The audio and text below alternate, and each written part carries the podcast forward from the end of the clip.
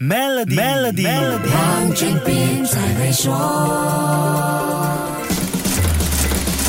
你好，我是黄俊斌。相信你一定有听过人家这么说：如果不搞好经济，国家没有持续进步，让邻近国家超越，本来是请人家来当外劳的我们，可能就要换个位置，到人家的国家去当外劳了。这句话虽然带有玩笑成分，但也反映了我们对经济越强大，工作待遇就越好的一个认知。这个概念笼统来说是没毛病，只是还得考虑到社会环境和货币的因素。强大经济体的工作待遇不一定能够留住年轻的劳动力。日本现在就开。开始面对这样的问题了。尽管日本经济自九零年代起面对一系列问题，但它依然 hold 得住世界第三大经济体的地位。可是日元持续疲弱和人口老化问题却拴不住日本国内年轻人的心。越来越多日本青年到海外淘金。日本媒体报道说，截至去年六月的一年里，日本申请澳洲工作假期签证 （Working Holiday Visa） 的人数同期比较增加了二点四倍，达到四千六百人。很多日本青年向往到国外工作，只因为国外的薪水比较高。高，哪怕到澳洲 working holiday 两年，也能赚到比日本国内更多的钱，是不是有点匪夷所思呢？澳洲的最低时薪是二十一点三八澳元，相等于一千九百九十日元，这比日本九百九十一日元的时薪多了将近一倍。那么收入真的能有这么大的分别吗？一名在澳洲 working holiday 的日本青年说，他早上在酒店当接待员，晚上当外卖司机，平时靠打扫宿舍来换取免费住宿，十个月下来，他就能存到两万五千澳币。薪水确实是个诱人因素，但这些毕竟不是晋升机会高的工作。究竟是什么能让日本青年如此义无反顾，不考虑日本传统职场的文化和观念呢？下一集继续跟你说一说。守住 Melody，黄俊斌才会说。黄俊斌才会说